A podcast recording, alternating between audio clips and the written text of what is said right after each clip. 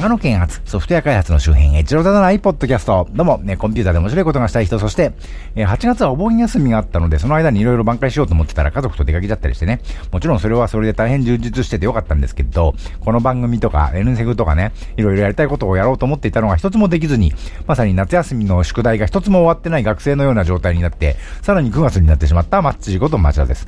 えー、このポッドキャストは、ね、長野県在住コンピューターで楽しいことをしたい人、マッチーこと、私町田が、ソフトウェア開発そのものの話題はそこそこに、その周辺の最先端の都会ではなく、地方在住者の目線で、ソフトウェア開発と関係あるような内容なお話をしていこうという番組です。というわけで、えっ、と、8月にね、あの、変わるビジネスリュックというのが話題になってましたね。で実は私も買いましてね、よく 3way ビジネスバッグというのがありますね。あの、いわゆる手提げバッグにも、リュックにも、肩掛けバッグにもなるってやつ。実は私もそういうのね、今まで使ってたんですけど、これがまた偉い何も入らないカバンででしてね、あの、重い割に書類も PC も入れたらパンパンに膨らんじゃって、一泊出張なんて言ったらこれ全然それじゃ足んなくてね、いわゆるキャリーバッグみたいなのを持ち出す羽目になってたんですけど、海外出張じゃねえんだからよっていうね、そんな大げさな装備で行くことないんだけどと思ってたんですけど、で、普段は、まあ、しつこいようですけど、チャリンコで私は生きてますんでね、まあ、リュックか、もしくはメッセンジャーバッグみたいなね、感じに背負えるものをと思ってたら、この変わるビジネスリュックというものが出たんで、これだと、飛びついたわけですな。飛びついたのはいいんですけど、これ一つ2万円ぐらいするのね、あ私は物の価値のわからん男なんで、それが妥当なのかどうか正直よくわかってないんですけど、アマゾンなんかで 3way ビジネスバッグみたいなの探すとね、だいたい3000円台なんですよ。ね、桁が違うわけでね、そんだけの価値があるものなのかなっていうのはちょっとよくわかんなかったんですけど、そもそも私あの、1万円以上するカバンなんてね、それこそ小学校のランドセル以来持ったことないというか、ま、実はランドセルも親戚からもらったんで1万円以上したのかどうかすら知らないんですけど、なんかね、当時あの、合皮と言いますかね、あの、プラスチックじみた硬い箱みたいなあのをね、同級生がみんな背負ってたんですけど、その頃ちょうどそういうのが出てきたと思うんですけどね、私のはなんかね、今になってもえばちゃんとした革だったんじゃないかなと思うんですけど、まあ、ガサツな生き物でしたんでね、1年生の野郎なんで、あの、まあ、1年生が終わる頃に私のランドセルだけ早くもぺっちゃんこになっておりましてね、で、6年生として卒業するまでね、最終的には持たなかったですね、あれね。いや、破けちゃいましてね。他のみんなと違って私は本当にね、皮のいいものをもしかしてね、もらってたのかもしれなくて、で、クソガキな私がちゃんと扱わなかったせいなのか、それともね、実は他のみんなより僕の方が安物だったのがね、私にはよくわからないんですけど、で、まあ、ランドセルに限らず、身につけるものはね、こだわりがないと言いますか、むしろ高価なものを身につけるのは性に合わないというか、実は私結婚指輪もね、なんとなく頑張って1年間しかつけてられなかったというね、頑張っても1年間しかつけてられなかったような人なんですけどね、まあここは奮発して、その変わるビジネスリュック買ってみました。でね、2週間ぐらいで、あの、コアポケットの横のステッチのところがほつれたというか、破けてしまいましてね。あの、なんでしょうね、あの、ツイッターとか見ても他の方はそういうこと言ってないので、やっぱり私の扱いが良くないんでしょうけどね。仕方ないので、あの、100円ショップで、あの、アイロンでくっつく補修テープみたいなの買ってきて、次を当てましたけどね。まあ、それはそれとしてかなり奇妙なカバンなのは間違いないですね、この、変わるビジネスリュックね。あの、基本的にでっかいランドセルみたいなもんですね。結構四角いというかね、あの、でかいですね。なので、普通のリュックでいうメインの部分、分というかね、荷物を入れるところはかなり広々としてます。ちょっと小さいスーツケースぐらいありますね。いや、正直これ、毎日背負ってチャリで通勤するのかなとね、買う前は、ちょっと思ってたんですけど、実際に実物が届いて、その箱がね、またすごかったんですけどね、いわゆる普通の段ボールに入ってきたんですけど、その中でね、変わるビジネスリュックが潰れないように、リュックの中にね、空気の入った風船状のビニールが入ってたんですけど、それのおかげで箱がね、パンパン、はち切れそうなね、なんかすごい膨らんだ箱が送られてきまして、なんか、高い山に登山に行ったらお菓子とかの袋が気圧が低くなったせいでね、パンパンになったみたいね、そんな感じと言いますか、あの、登山経験のない人にそんなこと言ってもわかんないかなと思うんですけど、あなんかね、一体どこの下界からね、この、この新州まで荷物が届いたんだろうなと思っちゃいましたけどね、一瞬ね。で、そのパンパンの段ボールバーガーの時点から、あ、この中にあのごつい釜入ってんの？という感じでね、あのー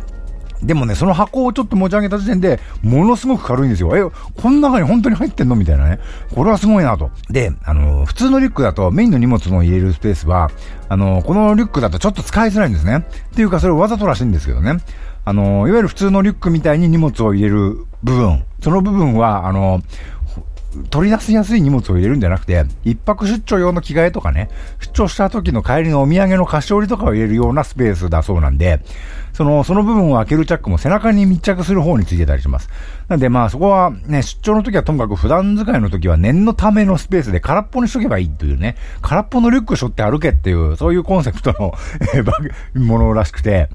で、ここのとこ私はちょっとね、あの、天気悪かったんで、あの、雨具を突っ込んでたら結構かさばるのでね、いっぱいになってましたけどね。で、あのー、横側の、ね、上部というか上の方にね、メインになるコアポケットというのがあって、ここがメインなんですね。で、それがあの、1.5リットルのペットボトルとかを入れられるぐらいの余裕があって、いわゆるデジタル一眼レフカメラとか入れられるようにね、つもりらしいんですけど、私はここに財布とか、夏場は暑いんで水筒とかね、筆箱とかね、すぐ取り出す可能性のあるものを入れてます。で、あとそのメイン、一番のメインの、あの、いわゆる普段空洞になってるそのメインタンクの外側というか、背中にめっちゃ密着しない側の面、そっちにはね、薄いポケットが、あの、上に小さいのと下に大きいのがついてまして、上の部分はちょっとしたね、薄い小物が入って、私はそこにポケットティッシュとか名刺とか入れてますけどね。で、下のポケットは、というか、あのー、まあ、下の方はノート PC が入るメインスペース、メインスペースというかスペースだそうで。イメージとしてはね、MacBook みたいな最近の薄い PC とかを入れるイメージみたいなんですけど、私は MacBook が壊れたら嫌なので持ち歩かないようにしてまして、普段はちょっと古いね、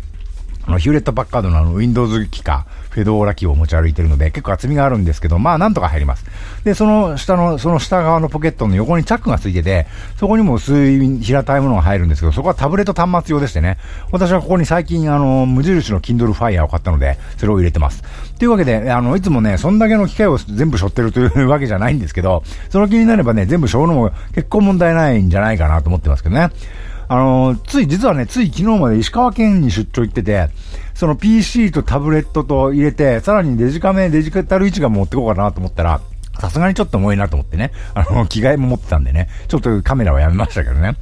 で、これそんでよくある 3way バッグだとパソコンとかタブレットを入れるスペースって背中側にね、密着する側についてるものが多いんですけど、まあそれは何かにぶつかった時のダメージをね、なるべく減らそうということなんでしょうけども、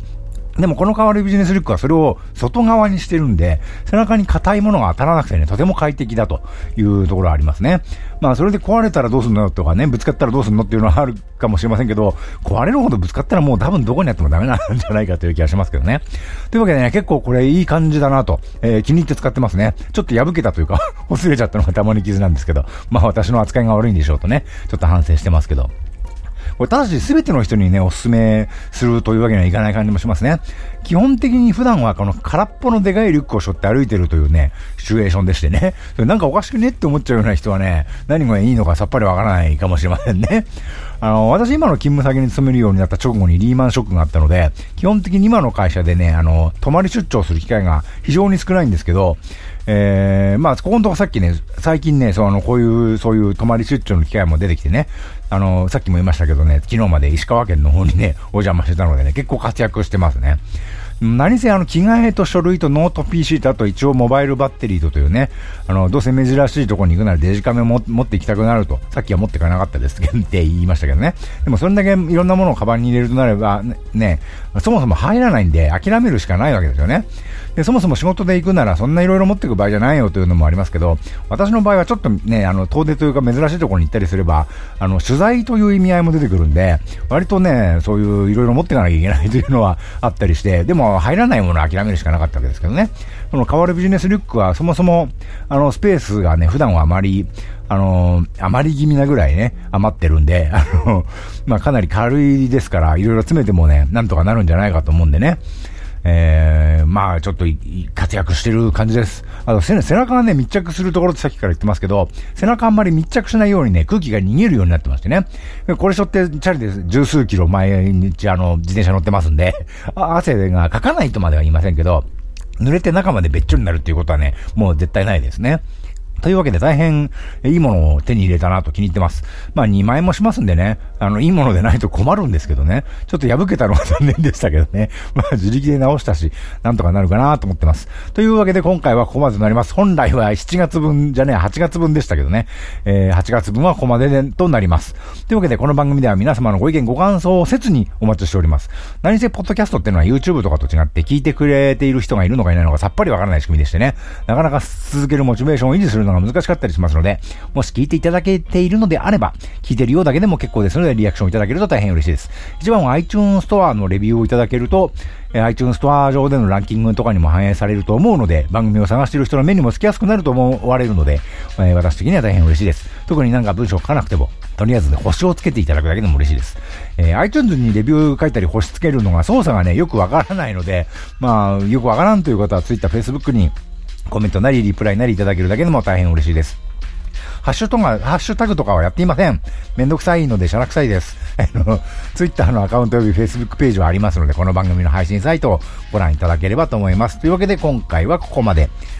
続けて9月の分をこの後取ります。というわけで、今回はここまで。ではまた。